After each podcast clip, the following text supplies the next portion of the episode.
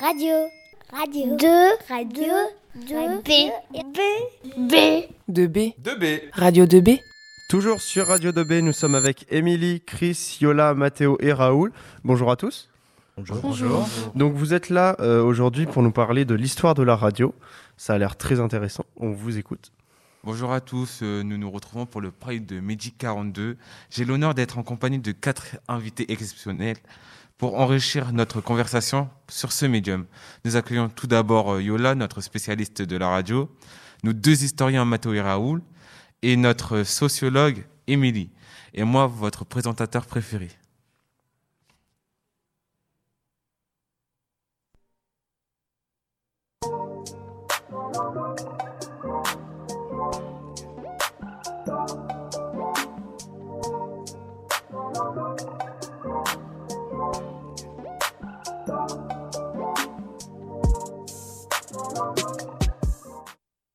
Bonjour. Bonjour. Il faut savoir que la radio est un médium qui a une histoire de plus de 100 ans malgré son âge. Il reste un support incontournable d'écoute de musique et de diffusion d'informations. C'est pour cela que vous êtes en train de nous écouter en ce moment même. Oui, effectivement, la radio est le produit d'une succession d'inventions et d'avancées technologiques. C'est également l'un des plus vieux médias. Elle traverse la fin du 19e siècle et l'entièreté du 20e. Merci Yola. Peux-tu nous expliquer l'apparition de la radio au 19e siècle et son évolution technique? Bien entendu. Tout d'abord, nous avons l'apparition du télégraphe en 1840 par Samuel Morse. 45 ans plus tard, en 1886, l'ingénieur allemand Heinrich Rudolf Hertz met en évidence les ondes radio. Entre 1889 et 1890, différentes inventions sont apparues par différentes personnes, comme le générateur haute fréquence ou le premier récepteur d'ondes. En 1906, c'est la première expérience de radiophonie. On peut aussi voir l'extension de la Radio-Journal de France sur les stations radiophoniques d'État. Le premier autoradio a été inventé en 1930 et le transistor, lui, en 1950. Merci Yola pour toutes euh, ces informations sur la radio. Elle nous permet de constater euh, qu'elle a traversé toutes les époques. Maintenant, je vais me tourner vers nos historiens afin de comprendre comment la radio a marqué les populations durant les moments historiques. Notre premier historien, Mathéo, va intervenir. Oui, en effet, et je vais d'abord évoquer comment s'est fondée Radio Paris. Radio Paris est donc fondée le 6 novembre 1922 sous le nom de Radiola par la CSF, la Compagnie Générale de la Radio Sans Fil. Elle devient la première radio privée à émettre en France sur la région parisienne. Très bien, mais quand est-ce que Radiola devient Paris, euh, Radio Paris? Alors, c'est en mars 1924 que Radiola ra- devient Radio Paris, car elle est rachetée par Havas, Beaumont et quelques banques d'investissement. Les programmes se diversifient et la qualité des émissions contribue à la montée des audiences. Grâce à ça, la radio est nationalisée en 1933. Mais elle devient laïque.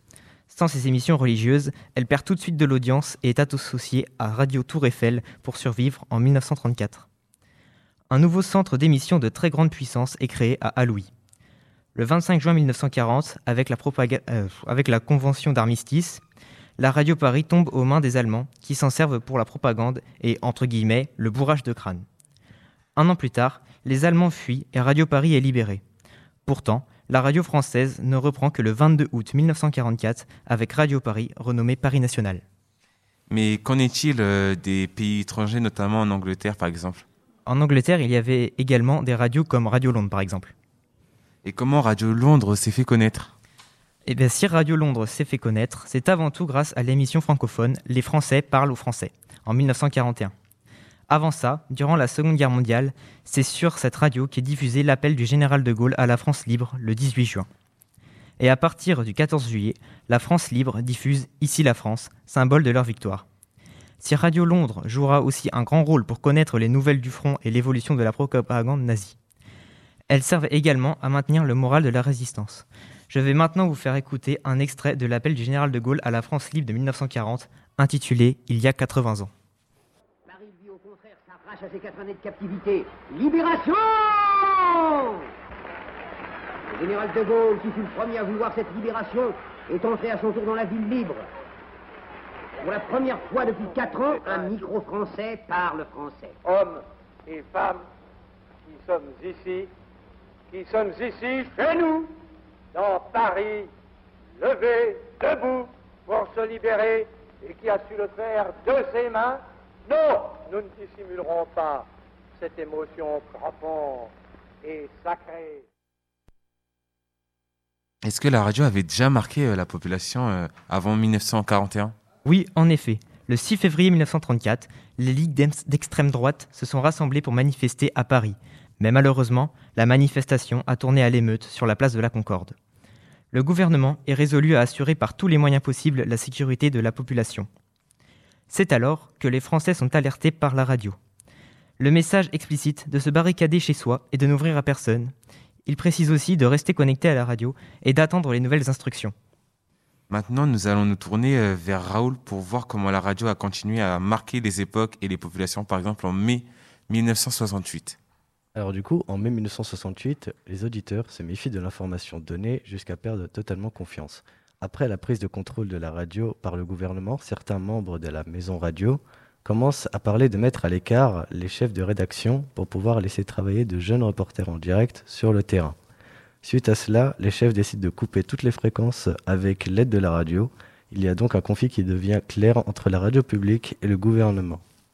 Est-ce qu'il y a aussi des conflits euh, alors oui, tu fais bien de m'en parler, car il y en a, notamment le bras de fer entre les journalistes et De Gaulle, notamment dans la nuit du 10 mai. La radio publique préfère diffuser les reportages plutôt que du direct adopté par les périphériques. Le 22 mai, les journalistes élisent un comité des cinq afin de surveiller les informations et leur objectivité. Deux jours après, et la télévision diffuse la première allocution du général de Gaulle. Nous allons donc vous faire passer pendant une minute Paris au trajet. Paris, lui, au contraire, s'arrache à ses quatre années de captivité. Libération Le général de Gaulle, qui fut le premier à vouloir cette libération, est entré à son tour dans la ville libre.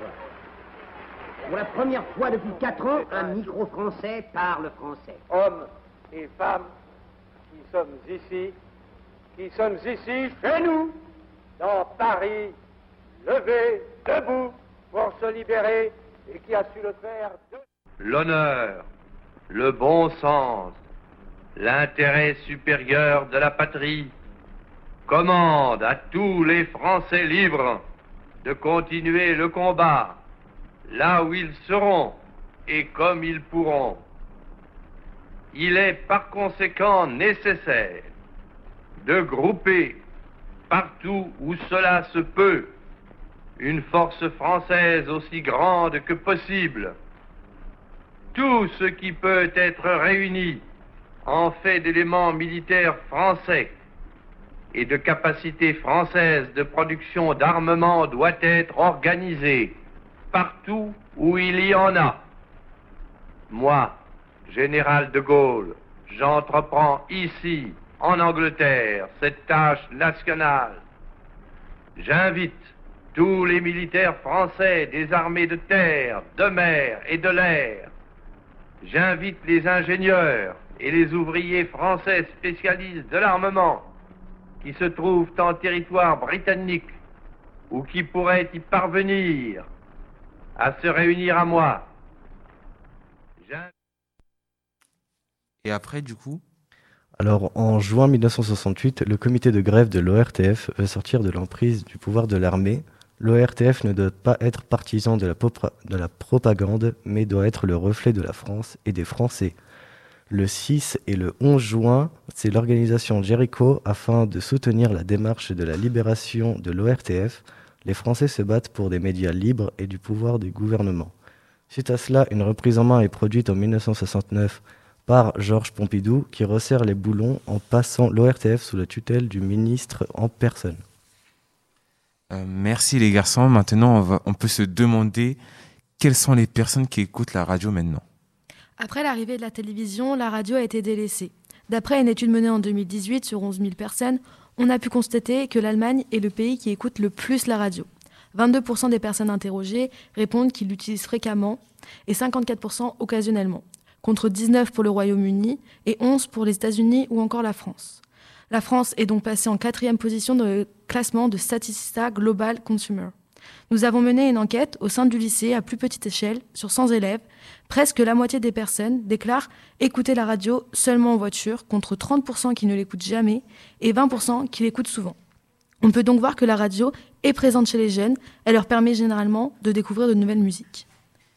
La radio est donc un moyen de découvrir de nouvelles musiques. Mais est-ce que la télévision a réussi à détrôner la radio? Et non, Chris, la radio est toujours en première place. D'après une autre étude menée en 2018, la radio est numéro 1. Malgré le fait que cette étude ne soit pas récente, elle révèle que les musiques sont découvertes par 62% des personnes interrogées par la radio, contre 45% pour la télévision, un écart de 17 points de pourcentage. Cet écart est conséquent. Mais effectivement, depuis plusieurs années, la télévision a un rôle très important. Elle prend, elle prend de plus en plus de place. La radio a donc différents enjeux afin de réussir à attirer l'audience. La qualité des contenus et des programmes est importante pour une radio. Effectivement, la fiabilité des sources, les témoins, les regards extérieurs, l'esprit critique sont primordiales afin de dire des choses concrètes et de ne pas se décrédibiliser. Les journalistes, doivent être à l'affût des nouvelles informations en temps et en heure. Leur but est d'être au cœur de l'actualité et de s'écrire une bonne réputation. Il y a également le prime time. Généralement, pour les stations, c'est le matin. C'est le moment où il y a le plus de personnes qui utilisent la voiture, donc l'autoradio. Leur but est de rechercher un grand nombre d'auditeurs afin qu'elle soit rentable. Merci. Est-ce que la radio a réussi à suivre le rythme des nouvelles euh, inventions? Effectivement, l'arrivée des nouvelles inventions comme Internet a contraint la radio à s'améliorer. Internet a donc permis la numérisation qui est liée avec la radio. Elle permet d'écouter la radio via un ordinateur, un smartphone ou d'autres inventions. Il a également permis d'apporter des, des nouveaux auditeurs, comme les jeunes. La radio a aussi dû adapter la nouvelle génération et aux innovations des modes d'information, comme les podcasts, les web radios. La radio s'est donc adaptée afin de réussir à garder son audience et à l'augmenter. Merci Émilie pour toutes ces informations. Nous arrivons donc à la fin de notre émission. Nous vous souhaitons une bonne euh, après-midi et une bonne fin de journée. Et merci à nous et merci de nous avoir écoutés. Euh, bah, merci Yola, merci Raoul, merci Mathéo et merci Émilie. Et euh, passez une bonne journée. Bonne, journée. Bonne journée. Eh bien, merci beaucoup. C'était un plaisir de vous avoir à l'antenne. Souriez, souriez. Vous êtes sur Radio 2B.